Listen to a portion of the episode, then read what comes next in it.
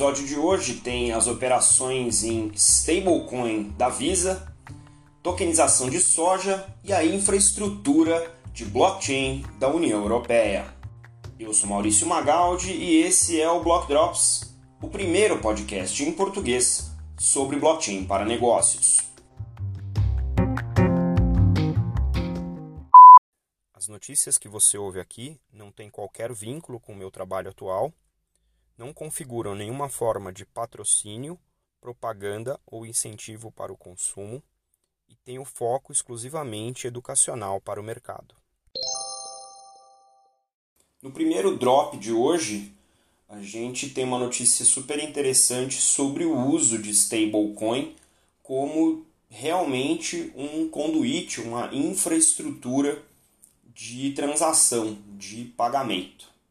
Essa é uma notícia que a Visa anunciou essa semana, que já realizou esse mês de março as primeiras operações de liquidação de pagamentos utilizando a USDC, a USDC USD Coin, é uma stablecoin.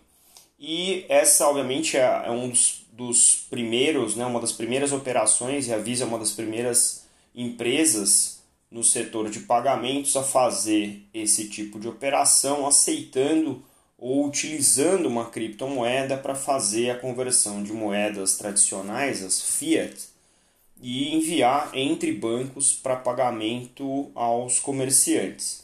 A Visa já tinha anunciado que estava trabalhando com o USDC, que é uma moeda de um, de um consórcio que envolve a Coinbase, que é uma das maiores corretoras de criptomoeda dos Estados Unidos, está às vésperas de um IPO, e a mineradora Bitmain, que faz mineração de Bitcoin e outras moedas. O nome dessa moeda, uh, desse consórcio, é Center, e a fintech que gerencia, né, que operacionaliza essa moeda, se chama Circle. Circle também é uma das startups que é, são aceleradas pela Visa no programa de startups global. Para esse serviço aí, uh, o acordo envolve também o Anchorage, que é um banco de criptoativo baseado nos Estados Unidos, que inclusive está uh, é, ajudando a disponibilizar também para o Brasil, para os bancos aqui, a API que faz a integração com esse ambiente onde a criptomoeda é utilizada como é, trilha de pagamento. De acordo com a Visa, eles escolheram essa moeda USDC, USD Coin, por conta da demanda. Essa moeda é uma, é uma moeda que já tem 100 bilhões de dólares em circulação e, obviamente, o fato dela estar em dólar ajuda bastante do ponto de vista de volatilidade. A ideia é que essa infraestrutura trabalhe com não só com USDC, com stablecoins, mas no futuro venha trabalhar também com as chamadas CBDCs, as Central Bank Digital Currencies ou moedas digitais dos bancos centrais, né, que estão sendo trabalhadas aí não só pelos países, mas também pelo BIS, o Innovation Hub do BIS. Isso vem meio que na carona né, daquela notícia que a gente deu recentemente de que nas Bahamas já tem até um cartão para uma criptomoeda local chamada 100 dólar, mas não é necessariamente o mesmo tipo de uso. Né? Esse aqui é para pagar uh, os comerciantes através desse, dessa infraestrutura. O que eu achei mais interessante nessa notícia não é necessariamente o fato de estar tá usando essa infraestrutura com cartão, não é nada disso, mas é o fato de finalmente a empresa estar tá utilizando, as empresas estarem utilizando a infraestrutura em blockchain como uma infraestrutura.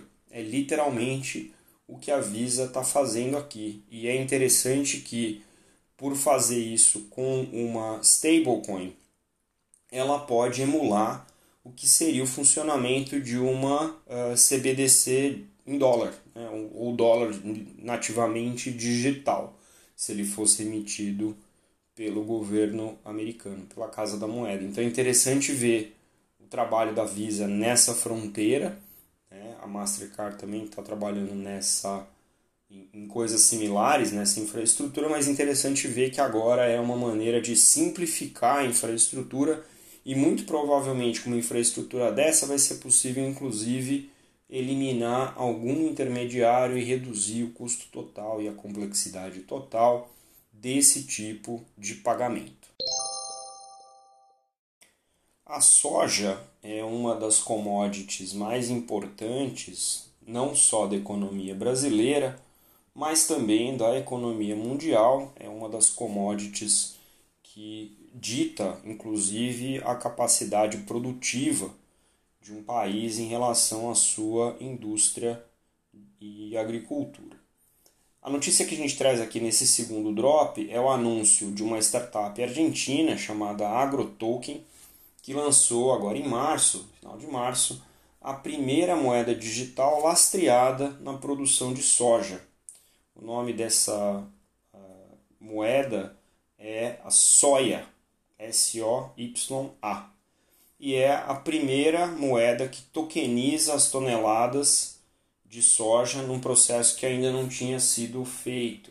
Essa iniciativa permite até que os agricultores digitalizem esse ativo que é físico, então eles têm que entregar a produção em um, em um armazém, uma trading que é, é certificada, eles recebem uma certificação digital de que aquela tonelagem foi entregue nesse parceiro e esse certificado ele é digitalizado através do agrotoken, confirmando a existência do produto físico e transformando isso em um ativo digital. Isso é emitido em equivalentes em soia daquilo que foi entregue fisicamente em um desses pontos, né? uma trading ou um armazém. Então ela literalmente ela é uma stablecoin lastreada no físico da soja. Então, para cada token de soja, para cada soja, você tem uma tonelada de soja real que está guardado em um dos participantes dessa rede. E a partir daí é trade tradicional utilizando esse token como a representação digital daquilo que está entregue de posse da trading. Um funcionamento tradicional como se negociaria soja, mas com a garantia da entrega física, né? porque você só consegue tokenizar pelo processo que está descrito é, no, no, no soja, você só consegue tokenizar aquilo que você depositou em soja. Então é, é o equivalente a fazer um depósito em reais em uma exchange e pegar um, o equivalente em stablecoin para aquele depósito. Obviamente que essas tokenizações são bem é, iniciais, elas ainda não estão sendo abertamente negociadas, mas a ideia é que os produtores é, mantenham esse token ativo e tenham uma renda extra associada ao trading desse token de mais ou menos 3% ao ano. Obviamente, isso é uma maneira de incentivar novos é, participantes. O mais interessante é que, como está dentro do Ethereum, a soia ela pode é, ser é, negociada futuramente em exchanges que já recebam outras moedas do, em Ethereum e também uh, participantes que tenham suas carteiras Ethereum e podem administrar na própria rede esse, também esse ativo. Né? Então, imagina os desdobramentos possíveis que podem ser facilitados em relação a que tipo de estruturas você pode construir não só do ponto de vista de negociação dessa soja tokenizada, mas outros tipos de instrumentos financeiros, como derivativos ou outros instrumentos de hedging, que você pode programar utilizando é, essa soja como stake e fazendo muitos outros produtos que talvez hoje sejam muito complexos para fazer no mercado financeiro tradicional, você poder fazer isso em DeFi ancorando isso tudo na soia, que tem um equivalente físico depositado numa trade. Muito interessante esse projeto, imagino que isso aqui deva ter diversos desdobramentos a serem explorados e a gente vai ficar de olho aqui e trazer para vocês qualquer novidade sobre essa modalidade.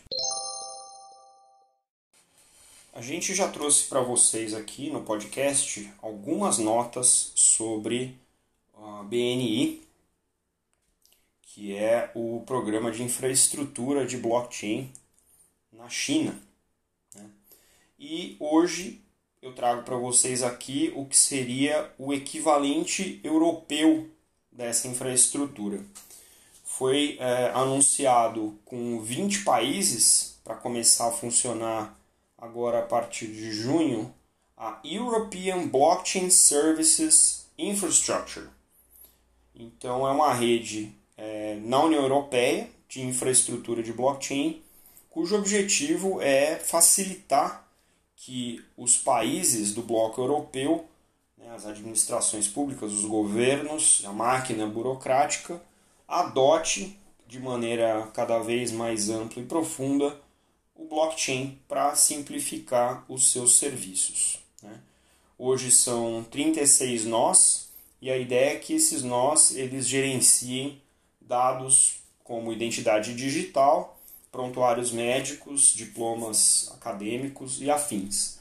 Os países europeus podem acessar isso através da infraestrutura e os cidadãos vão poder acessar os dados e gerenciar os seus dados individuais através de computadores e celulares conectados aí a essa EBSI.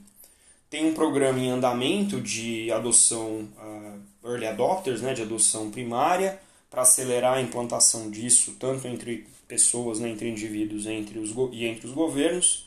E quem já entrou nesse programa tem desde administração pública, universidades e até empresas privadas, é, segundo a nota aqui. Espanha, Holanda, Alemanha, Bélgica, Suécia, Áustria, Itália, França e a Corte Europeia de Auditores já são uh, países ou entidades que poderão colocar em produção as ferramentas e os serviços dessa rede e já estão trabalhando em temas como uh, essa questão dos diplomas. Né? Outro dia a gente trouxe aqui a People Check, que é uma empresa que faz certificação de perfil profissional em blockchain, né, e registro-se em blockchain para facilitar o fluxo dos profissionais. Tem aqui um apoio também para integrar com diplomas, né, com o registro acadêmico que também precisa ser certificado. Né.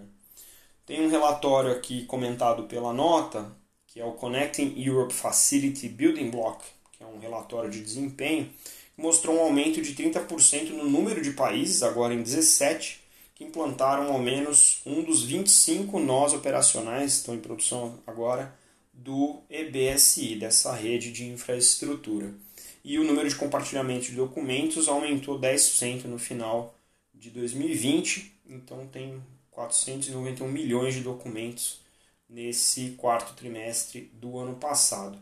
Veja, é um, é um movimento interessante, a gente tem é, interpretado essa infraestrutura ou o avanço tanto na infraestrutura nacional né, com blockchain e, e também até os testes em CBDC como uma tentativa dos países de ganhar mais relevância nessa nova economia, na criptoeconomia ou na Web 3.0.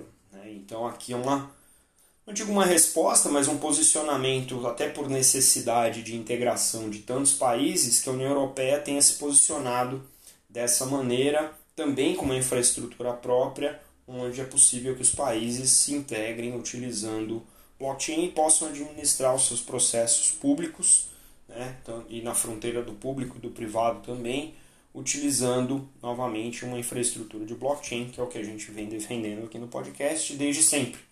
O blockchain como infraestrutura aqui parece que não é diferente. Muito legal esse projeto e vamos ver como é que isso desdobra nas questões de CBDC também.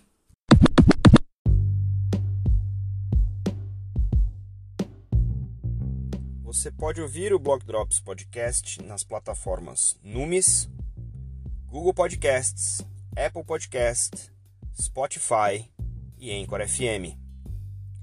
Entre em contato conosco através do e-mail blockdropspodcast.gmail.com, no Instagram Blockdropspodcast e no Twitter Blockdropspod.